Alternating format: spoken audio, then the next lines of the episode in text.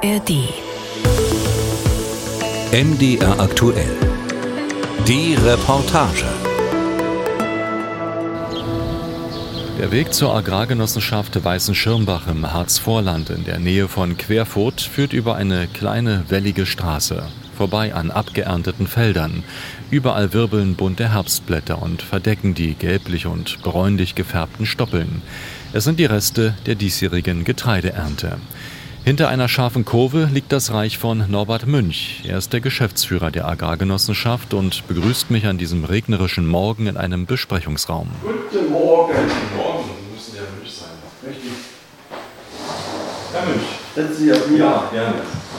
Der Landwirt wird mich gleich mitnehmen auf die Felder und in die Ställe. Ich werde Kälber kennenlernen, die auf Reisen gehen, Roboter, die beim Ausmisten helfen und Böden, die schonend bearbeitet werden. Und ich werde einen Landwirt erleben, der sich viele Gedanken um Politik und Verbraucher macht. Äh, Landwirtschaft verändert sich in der Politik,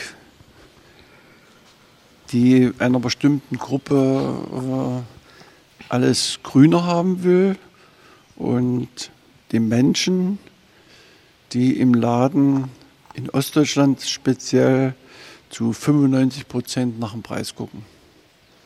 Also die nach dem Preis gucken, sind mehr geworden. Und die Politik möchte eigentlich, dass sie größer wird. Dass sie nicht nach dem Preis gucken, sondern eben nach der Qualität gucken. Und dieser Spagat ist einfach im Moment aus meiner Sicht nicht zu überwinden. Was der Landwirt damit meint, beschreibt er am Milchpreis. Rund 500 Milchkühe stehen in seinen Ställen, sie gehören zu seinen wichtigsten Wirtschaftsfaktoren. Doch das Kalkulieren werde immer schwieriger. Wir haben voriges Jahr äh, 55, 58 Cent gekriegt. Bei dem gleichen Ladenpreis der Milch. Wo ist die Spanne jetzt? Wo ist das Geld hin? Ja, und, und das sind so Sachen, die auch unsere Leute sehr viel beschäftigen. Weil sie sagen, ich gehe in den Laden, da kostet die Milch immer noch 1,9, 1,10, 1,20. Und wir kriegen nur noch 33, 36 Cent hier. Mhm. Nachbar hat mich gestern angerufen, hat gesagt, die sollen nur noch 31 Cent kriegen. Also noch tiefer. Er will aufhören. Ja. Und Sachsen-Anhalt ist ja schon das vierärmste Land in Deutschland. Wie viel sollen noch aufhören oder müssen noch aufhören, die Frage. Stellen Sie sich die Frage auch? Oder Nein, die stellen wir uns im Moment nicht. Äh, ja, wir müssen es ökonomisch stellen. Wie kriegen wir es hin? Wie können wir damit leben? Wie können wir produzieren? Die Antwort gibt es draußen im Stall oder vielmehr auf der Baustelle, die einmal ein neuer Stall werden soll. Statt Heu und Stroh überall Schutt und Steine. Und mittendrin die Mitarbeiter der Agrargenossenschaft. 19 sind es aktuell. Ja, da hinten gibt es jemanden, der jetzt gerade gelaufen kommt. Ja, wollen wir den ja, mal? Den greifen wir uns jetzt einfach mal. Ja. Es ist Enrico Horst, der Vorarbeiter. Er ist für die Kühe verantwortlich und schon seit dem frühen Morgen auf den Beinen. Also wir starten früh 5.30 Uhr, dann mache ich den ersten Rundgang, Gesundheitskontrolle, Kühe, Gelber, geht durch sämtliche Bereiche, Melkstand, die Leute, ob es irgendwelche Probleme gibt. Sonst dann trinken wir Gelber. So zieht sich das durch den ganzen Tag. Gelber gefüttert. Okay. Und kommen die alle auch irgendwann mal raus praktisch, äh, alle Kühe aus ihren Stallen? Oder äh, bleiben die in der Regel die sich den ganzen Tag Ja, können sich selbst entscheiden sozusagen. Die können das selbst, ob die rein oder raus wollen, das ja. können die selbst. Wir gehen weiter über die Baustelle. Bagger bringen Kies und Sand, um die künftigen Boxen für die Kühe aufzufüllen. Mit Schippe und Harke wird die Füllmasse gleichmäßig verteilt. Aus alt, als alt machen wir neu. Also wir bauen einen alten Kuhstall um äh, nach den neuesten Tierwohlkriterien, um ja, auch für die Zukunft Milch produzieren zu können. Was heißt denn das konkret? Also was, was wird jetzt an dem Stall dann besser sein als, äh, als vorher? Liegeboxen werden größer, tiefer, breiter. Hm. Es kommt mehr Licht, es kommt mehr Luft. Die Tränken, die Tränken zur Wasseraufnahme werden bedeutend größer. Wird eben alles neu, auch, auch einfacher und, und besser für die Tiere. Die Agrargenossenschaft berücksichtigt inzwischen bei all ihren Investitionsentscheidungen die sogenannten Tierwohlkriterien. Da geht es nicht nur um größere Liegeflächen. Es geht doch darum, dass sich die Kühe an Bürsten scheuern können und dass ein Tierarzt regelmäßig vorbeischaut. Verbraucher würden mehr und mehr auf das Tierwohl achten. Und höhere Standards, so die Rechnung, würden auch höhere Preise in den Gesprächen mit dem Handel rechtfertigen. Da investiert man schon sehr gezielt dann praktisch. Je das ist ja dann auch abhängig von, von der Vermarktung der Milch, Fleisch. Wenn Aldi sagt, er nimmt nur noch Milch von QM++, hm. und ich habe die Standards nicht, dann bin ich durch. Dann kommt dann die Molkerei und sagt, wir nehmen deine Milch nicht mehr ab oder nur noch zu sehr geringem Preis. Beim Fleisch analog. Hm. Dann war es das. Wie viel Milch entsteht so am, am Tag? Also, wird, äh, also Zurzeit liefern wir an 12.000 Liter am Tag. Wir melken pro Kuh 33, 34 Liter im Durchschnitt. Ist das ein guter Wert, so ein Standard, oder ist das schon Relativ, relativ ja. in Ordnung. Ja. Wenn die Inhaltsstoffe dazu passen, Fett und Eiweiß, dann Vorarbeiter Enrico Horst muss gleich weiter zu den Kälbern, denn einige von ihnen werden an diesem Tag von einem befreundeten Landwirt abgeholt und auf größere Weideflächen gebracht. Bei der Verladung nachher werde ich dabei sein. Zuvor aber schaue ich mir mit dem Geschäftsführer der Agrargenossenschaft den Stall der Zukunft genauer an. Also wir gehen jetzt richtig tief rein in den äh, Baustellenstall. Also hier vorne wird gearbeitet, wird noch hergerichtet.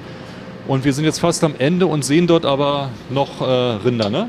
Ja, das, das, ist, das ist noch der alte Stall, die alte äh, Sache, die wird jetzt in vier Wochen ungefähr dann auch rausgerissen. Da ist dieser Bereich fertig. Mhm. Die Kühe gehen dann hier rüber und ja, dann wird das andere drüben aktiviert.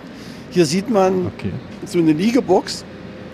Äh, und das sind jetzt so Probleme, die wir im Moment haben. Dieses Maß, dieses lichte Maß hier, ja, das ist jetzt ein. Das Maß ist 1,20 Meter 20 ungefähr. Ja. Es darf aber nicht 1,20 Meter sein, es muss genau 1,25 Meter sein. Und, und, und das diese, messen Sie jetzt irgendwie. Und, die, und, diese Maße müssen wir einhalten. Diese 5 cm sind kriegsentscheidend. Bei der Haltungsform 3 dann zum Beispiel. Äh, da geht es darum, wie breit sind die Liegeflächen, wie viel Licht ein, Fall ist in den äh, Stall. Da müssen mindestens 25 Prozent Lichteinfall sein und es müssen ganzjährig Außenanlagen dran sein. Und deswegen. Okay, das hätten wir jetzt gewährleistet, weil hier ist so ein großer Durchgang, der wird wahrscheinlich genutzt, richtig. vermute ich mal. Hier ist ein Die Kuh Durchgang geht also praktisch bloß um die Ecke und ist dann, ist dann draußen. Ein Durchgang geplant. Und hinten sehen Sie schon die Fundamente. Ja. Hier kommen zwei Hallen davor, wo die Kühe sozusagen diese Gruppe hier hinten dann hier raus und die Gruppe hier vorne hier vorne rausgehen kann. Also man setzt nicht irgendwie jetzt einen Stall neuen irgendwie hin, sondern man muss schon mal echt überlegen, wie man die vorhandene Fläche, den vorhandenen Stall äh, so baut, dass er den neuen Anforderungen auch äh, standhält nachher. Ja. Und diese 5 cm jetzt, hier hatten Sie jetzt ja? ein Problem, wir mussten irgendwie nachmessen oder es hat nicht sofort äh, funktioniert? Das hat, oder wie? Es hat jetzt nicht so funktioniert, da wir Liegematten vom Berufskollegen, der die Milchproduktion eingestellt hat, äh, genommen haben, muss, müssen wir jetzt neue Trennschienen dazwischen bringen, die etwas breiter sind, um auf die neuen Maße dann zu kommen. Okay, und Ihr Ziel ist es, äh, mehr Tierwohl zu gewährleisten, um am Ende auch höhere äh, äh, Preise erzielen zu können? Höhere Preise äh, überhaupt in Zukunft noch abliefern zu dürfen. Mhm. Weil wenn Aldi sagt, wie der Kollege schon sagt, wenn Aldi sagt, wir nehmen nur noch Haltungsstufe 3, äh, muss ich ja dem mindestens standhalten. Ja. Eigentlich baue ich schon, ich baue ja nur nicht für, oder äh, mache das ja nicht für ein Jahr, für zwei Jahre, baue ja nun wenigstens für die nächsten fünf bis zehn Jahre. Also muss ich schon sogar in Richtung Haltungsstufe 4 gucken, mhm. dass ich da schon die Kriterien mit einhalte, um dann vier, nicht zu sagen, ja, alles wieder, wieder, wieder ja. Vier hieße dann noch mehr Platz, noch mehr Licht oder? Äh, ich habe es jetzt nicht genau so gelesen. Die Kriterien sind ja dann immer in solchen 20-seitigen 20 Papier äh, niedergeschrieben, was alles so beachtet werden muss. Aber was ich vorhin schon sagte, ich beschäftige mich immer erstmal mit dem, was ich jetzt im Moment so sehe. Und das ist die Haltungsstufe 3, dass wir die bei dem Umbau hier definitiv mit einhalten. Das ist dann letztlich eine Kostenfrage halt, ne, wo Sie das ist eine Kostenfrage, ja. Mhm. Das ist ja eine Kostenfrage, ob ich jetzt auf diese Seite äh, 20 Kühe äh, Platz bieten kann oder nur 15. Das ist ja eine Frage, wenn ich nur 15 und ich habe 20, dann muss ich mir ja noch was anderes einfallen lassen dann. Norbert Münch erzählt mir, dass er seit 1991 dabei ist, seit nunmehr über 30 Jahren. Die heutige Agrargenossenschaft sei aus der ehemaligen LPG Querfurt hervorgegangen, also einer landwirtschaftlichen Produktionsgenossenschaft, wie die Agrarbetriebe zu DDR-Zeiten bezeichnet wurden. Einiges, wie etwa die Obstanlage, habe sich nicht mehr gelohnt. Davon habe er sich getrennt und sich stattdessen auf den Feldbau und die Milchproduktion konzentriert. Mit welcher Technik er da arbeitet, will er mir jetzt zeigen. Und damit beginnt die Suche nach einer fast unsichtbaren Reinigungskraft. Ich wollte mal hier kurz auch mit Gerne. rein mit Ihnen. Ich helfe, wo ich kann, aber Einfach zumachen wieder. einfach zumachen.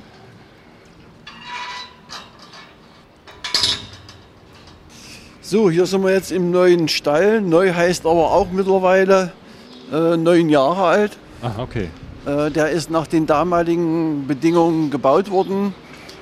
Hier drinnen gibt es äh, Liegeflächen, Spaltenboden, äh, elektrische Bürsten, Spalten, Roboter, die das sauber halten alles hier.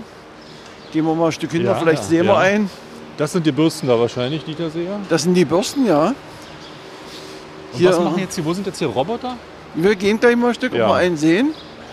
Sieht gerade so sauber aus, als ob er gerade gewischt hat. Einmal durch. Ja, er macht am Tag mehrmals hier durch. Und dadurch die Kühe auch immer sauber, äh, trockene Klauen, was ja ganz wichtig für die Kühe ist. Mhm. Aber Wie anscheinend. unterscheiden Sie, das sind hier die schwarz-weiß äh, gefleckten, hier sind die braun oder was? Oder wie nee, das ist äh, kunterbunt. Ah, weil es sieht Ja. geordnet aus irgendwie, ja? Also Na, durch Zufall jetzt Zufall, gerade. okay. Das ist reiner Zufall, dass es so geordnet aussieht. Sehen Sie, solche Fragen stellen Sie sich wahrscheinlich gar nicht, aber Nein, der ist ja mit mich beschäftigt, dem fällt sowas auf in Reihe und Glied irgendwie, ja? Nein, das, da hinten steht einer drin, aber der andere müsste eigentlich unterwegs sein. Den müssten wir sehen. Der Roboter. Da steht einer drin. Die fahren automatisch durch Das- die Anlage. Also ich würde mal sagen, äh, das sieht aus so ein bisschen so, so ein Rasenmäher, so wie man Ja, hat. Ja, ein so. großer Rasenmäher, nur mit dem Schiebeschild vorne dran. Aha. Wir gehen mal hier zurück, da müssten Ja. wir ihn eigentlich irgendwo begegnen. Also irgendwo zwischen den Kühen äh, Irgendwo hier dazwischen muss er so ein- fahren. und der macht praktisch den ganzen Dreck weg und Ja. schiebt den irgendwo hin. Der schiebt den in die Spalten rein. Das weiß der alles, ja? Ja, das weiß der Roboter.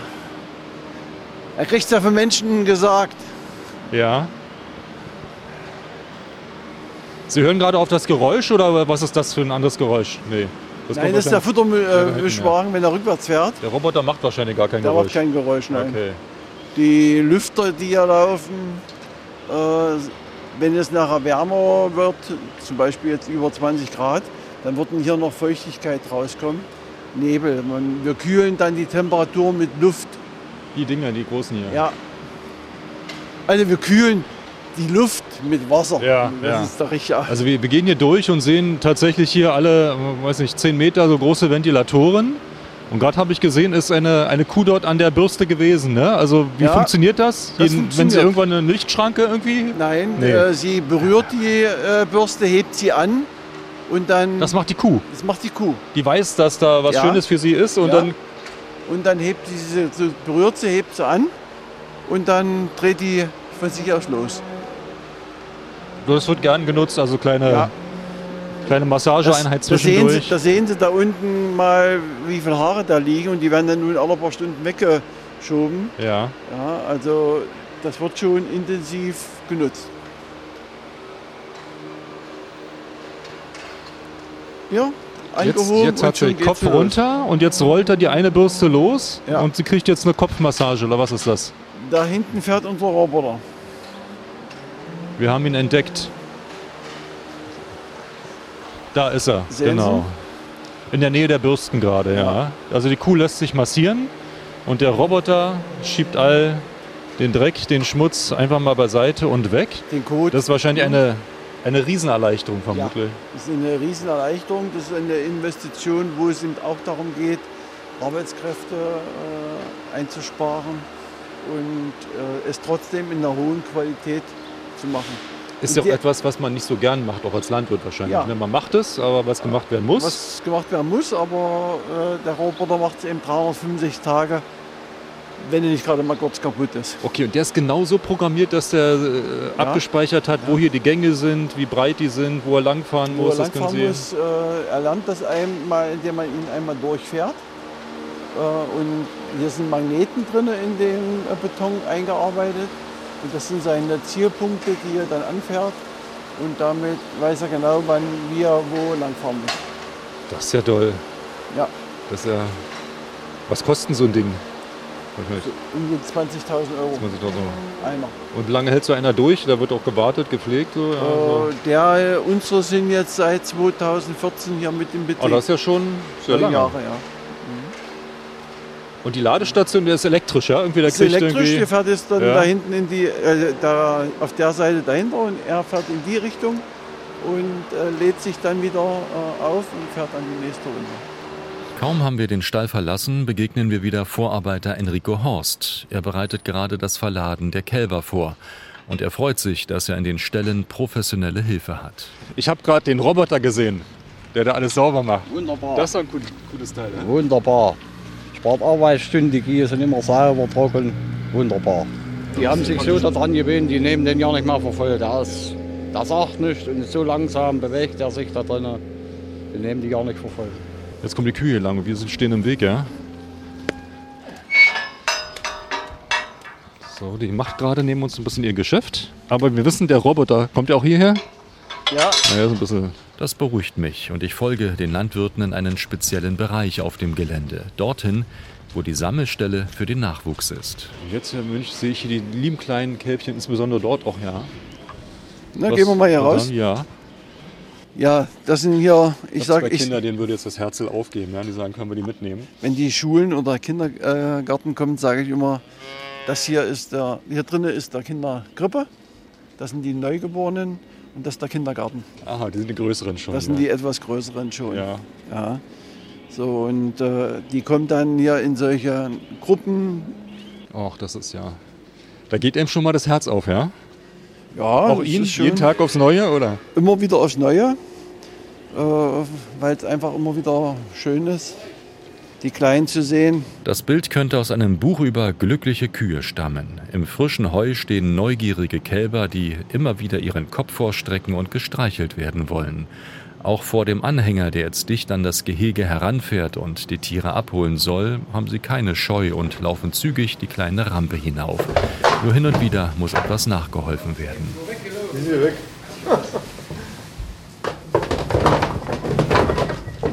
Kälber gehen jetzt auf eine kleine Reise und werden dorthin gebracht, wo sie mehr Platz, mehr Auslauf haben und saftige Weiden finden. Und dennoch wirkt Norbert Münch nachdenklich. Er muss an die Milchvermarktung denken und daran, wie mit falschen Etiketten gearbeitet wird.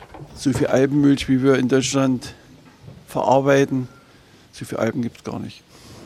Und der Alpenbegriff Milch ist ja, weiß ja nun mittlerweile jeder, äh, ist ja nicht geschützt. Das heißt also, wenn ich einen Berliner Ring mit einem Milchtanker ringsum fahre und sage den, der Milch da hinten, die Alpen sind da in 500 Kilometer, dann kann ich es auch Alpenmilch nennen. Das Klischee, dass die Bauern viel schimpfen und sich beklagen würden, mag noch immer stimmen. Doch sie sind auch innovativ und clever und anpassungsfähig. Das erlebe ich auf den Feldern der Agrargenossenschaft. Sie bewirtschaftet 1500 Hektar Ackerland. In diesem Jahr sei es besonders schwierig gewesen, erzählt Mitarbeiter Michael Hohendorf. Einem Frühjahr mit Hitze und Trockenheit folgte ein Sommer mit außergewöhnlich vielen Niederschlägen. Ich sag mal, da wird wieder normal. durch den Regen, durch den Niederschlag. Vorher war es zu trocken. Da waren, das waren ja bloß Schollen und Staub. Das, das wird das von den letzten Jahren noch nicht aufwiegen, denke ich mir. Hinzu kommt die spezielle Lage in der Nähe des Harzes. An dem Gebirge bleiben viele Regenwolken schlicht hängen. Dann kommt nicht ein Tropfen auf den Feldern an. Das Gebiet um Querfurt gehört zu den trockensten Regionen in ganz Deutschland. Das lässt sich am sogenannten Dürremonitor des Helmholtz-Zentrums für Umweltforschung in Leipzig ablesen. Projektleiter Andreas Marx erklärt die speziellen Bedingungen. Und da ist es so, dass gerade im, im Osten einige Gebiete sind, die seit fünf Jahren eigentlich permanent zu trocken sind. Ähm, das, sind, äh, das hängt damit zusammen, dass insgesamt äh, das Klima ja unfair ist. Also der eher atlantische Teil Deutschlands, der Westen Deutschlands, aber auch der Süden, da regnet es einfach statistisch wesentlich mehr als im Osten. Also teilweise ein Faktor vier bis fünf mal mehr äh, als, als zum Beispiel im mitteldeutschen Trockengebiet im Regenschatten des Harzes. Und deswegen lösen sich im Osten die Dürren auch ähm, sehr viel schlechter aus, auf als im Westen oder im Süden. Deshalb denken sie in Querfurt immer wieder darüber nach, große Bewässerungsanlagen anzuschaffen. Geschäftsführer Münch hat die Pläne aber immer wieder verworfen. Und das hat nicht nur Kostengründe. Da gibt es natürlich dann in der Bevölkerung auch wieder Diskussionen. Ja, was macht denn der da? Da geht es um äh, Wasserrechte, Brunnen. Wasserrechte, Brunnen. Aber ja, geht auch um, warum muss der jetzt beregnen? Dass der Kartoffeln beregnet, die sie dann im Laden kaufen. Äh, das wird außer Acht gelassen. Es wird ja auch an vielen Stellen, nehmen wir mal jetzt die ersten ganzen Kartoffelernten oder die neuesten Kartoffeln immer so aus Israel. Da fragt keiner, wie die hm. hierher kommen. Aber man fragt möglicherweise uns sie auch nach Bewässerungsmöglichkeiten und Systemen, wir, wir die gucken nach, Wir Beispiel, gucken ja. nach Bewässerungsmöglichkeiten, aber im Moment ist Wasserrecht äh, da kaum was zu machen. Ja, es muss ja genehmigt werden dann wasserrechtlich. Ich müsste einen, einen Tiefbrunnen bohren, bei uns hier 120 Meter. Ich müsste einen Wasservorrat äh, schaffen und sowas. Äh, da ist im Moment nicht dran zu denken. Das heißt, Sie sind darauf angewiesen, was um vom Himmel ja, runtertrunkt. Ja, also um 1500 Hektar zu bewässern. Ich weiß nicht, ich habe das noch nicht ausgerechnet, aber da wird wahrscheinlich äh, 5 Millionen nicht reichen um die Technik dafür anzuschaffen. Also schaut er jeden Tag auf seine App und richtet sich nach dem Wetter des Tages. Und er hat seine Tricks, um dem Boden so gut es geht zu helfen. Er verzichtet auf das tiefe Pflügen. Stattdessen werde gegrubbert, also nur die oberste Bodenschicht gelockert. Ja, wir haben schon äh, Anfang der 90er Jahre auf fluglos umgestellt. Also wir flügen nicht mehr. Wir grubbern alles äh, nur machen sozusagen eine geringe Bodenbearbeitung, äh, nur punktuell da, wo es dann eben wirklich notwendig ist.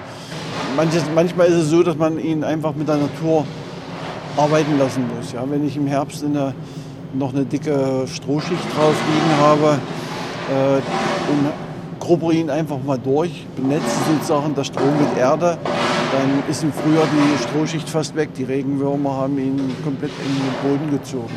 Man muss manchmal auch mit der Zeit und mit der Natur in dem Sinne arbeiten, dass man ihn einfach mal in Ruhe lässt. Die Ernte in diesem Jahr sei durchwachsen gewesen. Raps schlecht, 28 Doppelzentner listet der Geschäftsführer auf. Weizen mittelmäßig, 72 Doppelzentner. Wintergerste dagegen sehr gut, 89 Doppelzentner. Das Wetter hat einen entscheidenden Einfluss darauf, ob das Getreide weiterverarbeitet werden kann zu Mehl und später zu Brot. Nasse und feuchte Perioden können zu immensen Verlusten führen. Deshalb hat der Betrieb in Weißenschirmbach schon vor Jahren in Trocknungsanlagen investiert. Wir haben diese Getreidetrocknungsanlagen 2011, äh, 2012 gebaut. Und auch in dieser Zeit hat es schon feuchte, äh, feuchte Jahre gegeben. Wenn ich noch weiter zurückdenke, 1996 haben wir das letzte Getreide am 7. Oktober geerntet. Also es hat schon immer solche Perioden gegeben. Bloß damals hatten wir keine Trocknung, um es vorzuziehen. Dieses Jahr haben wir dann eben teilweise auch schon bei 18 Prozent äh, gedroschen. Getreide muss ja 14,5 haben, Feuchtigkeit. also so es hat schon immer nasse Jahre mhm. gegeben. Ich will damit nicht den Klimawandel jetzt äh, in Frage stellen. Ich will damit sagen, es hat in der Landwirtschaft schon immer trockene und nasse Jahre gegeben. Hm. Ist das Getreide zu feucht, ist es minderwertig und erfüllt nicht mehr die Qualitätsstandards. Dann kann es nur noch als Futter verwendet werden. Diese Zusammenhänge würden oftmals übersehen, beklagt sich der Landwirt. Die Qualität wird auf dem Acker verändert, wenn es längere Zeit draußen steht im Regen. Dann kann ein Auskeim passieren, Proteinabbau, dass es zum Schluss nur noch ins Futter gehen kann. Wenn ich Demonstration höre von Getreide auf dem Teller und nicht in den Trog, wenn es die Qualität nicht hat, dann kann ich es nur noch in Trog oder eine Biogasanlage kippen. Woanders kannst du da nicht mehr hin. Wir gehen weiter in eine riesige Scheune, in der es angenehm warm ist. Für das kuschelige Klima sorgt die hofeigene Biogasanlage. Die Lehrlinge Rudi Reis und Fabian Kaiser sind gerade mit dem Besen dabei, den Boden zu kehren. Nicht gerade der Traum von Landwirtschaft. Doch das regnerische Wetter bremst sie gerade aus. Und so kommen wir ins Gespräch. Was treibt einen jungen Mann wie Sie in die Landwirtschaft? Wahrscheinlich, ich komme vom Dorf sozusagen und da ist man seit kleines Kind auch immer schon an den Feldern mitgefahren. Tja, die ganzen neuen Maschinen, die lassen sich auch gut fahren, die ganzen neuen Traktoren. Sie haben schon mal drauf gesessen? Ja, oft genug. Man fühlt sich gut, dass man eine große Maschine fahren darf. Ist halt was anderes als Moped oder sowas. Wir haben mit anderen Betrieben zusammen eine äh, Rübenerntemaschine schon vor 20 Jahren gekauft, äh, immer wieder mal erneuert. Da macht eine, eine Rübenmaschine, ein Mann kommt hier mal her, macht die 70 Hektar in vier, fünf Tagen raus. Da haben früher zehn Mann dran gearbeitet. Das sind so, äh, das ist dann ein Quantensprung, ja, wenn ich von 10 Mhm. die auf 1 Maschinen werden immer größer Die Maschinen werden immer größer, sind aber von den Landwirten dann selbst auch unserer Größe nicht mehr bezahlbar. Und demzufolge müssen sich mehrere zusammenschließen, um eine Maschine da zu kaufen. Um So eine Rübenmaschine kostet so mal in der Anschaffung. 600.000, 700.000 Euro. Hm. Mähdrescher eine Million, den wir hier haben. Neueste Generation. Es werden auch andere, wahrscheinlich andere Pflanzen nur noch kommen, die angebaut werden. Die an die neuen klimatischen Veränderungen sozusagen dann angepasst werden in der Züchtung. Dass man die auch hier dann anbauen kann, sollte es wirklich immer wärmer werden. So kommt es, dass inzwischen auch auf den Feldern um Querfurt Soja angebaut wird. Vor einigen Jahren noch undenkbar. Und es gibt noch andere überraschende Entdeckungen. Norbert Münch holt einen kleinen Eimer. Was ist das? Was zu kosten für Sie?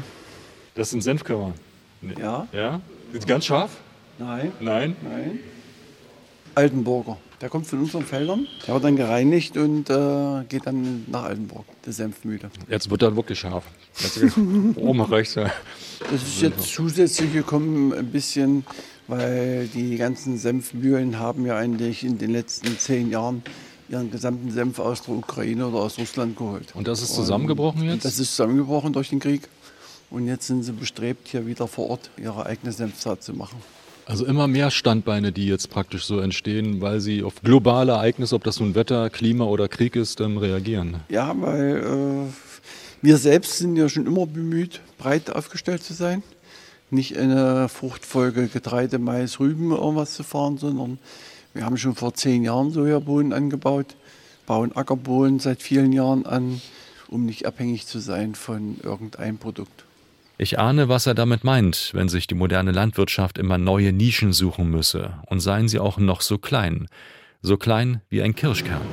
Hier liegen Kirschkerne, Wieso liegen hier Kirschkerne? die kommen aus Eisleben, die trocknen wir für Sie. Also die nehmen Sie dann für die äh, Kirschkernheizung. Aha. Also anstatt eine Pelletheizung äh, ist dann Kirschkernheizung. Die pressen Saft raus, das ist der Abfall. Bringen Sie her, Sie trocknen das jetzt? Wir trocknen das mit der Wärme, mit der Abwärme von der Biogasanlage und damit ist es dann ein Heizmittel für die Heizung. Doch eigentlich denkt Norbert München sehr viel größeren Dimensionen. Gerade plant er mit Partnern eine neue Getreideanlage mit Reinigung und Trocknung. Kostenpunkt etwa 7 Millionen Euro. Auch bei Photovoltaik würde er gern mehr machen. Doch er werde durch Genehmigungsverfahren und fehlende Kapazitäten bei den Solarfirmen ausgebremst. Wir haben die erste Photovoltaikanlage 2004 gebaut. Da wussten viele noch gar nicht, wie EEG geschrieben wird. Und die läuft, geht jetzt aus dem EEG raus nächstes Jahr. Wir haben eine zweite Anlage hier gebaut, wo wir seit acht Wochen warten, dass wir an den Energiekonzern angeschlossen werden, wo es nicht vorwärts geht, wo Netzfirmen sich weigern oder was weiß ich, tausend Ausreden finden, warum sie sich nicht anschließen. Die, die sind überfordert mit den ganzen äh, Netzanschlüssen, die da kommen. Die da gemacht werden. Die Bundesregierung hat gesagt, baut, macht. Viele haben investiert, wir auch. Und die Netzbetreiber sind einfach überfordert damit. Dabei hätte er noch so viele Pläne, wollte sogar schon mal eine Fischzucht aufbauen. Den afrikanischen Wels hatte er sich ausgesucht, eine sehr wärmebedürftige Art. Mit der eigenen Biogasanlage wäre das kein Problem gewesen. Das Projekt sei letztlich an der fehlenden Förderung in Sachsen-Anhalt gescheitert. Doch die Pläne liegen noch in der Schublade. Nicht ausgeschlossen also, dass aus dem Kuhstall irgendwann mal ein Aquarium wird. Musik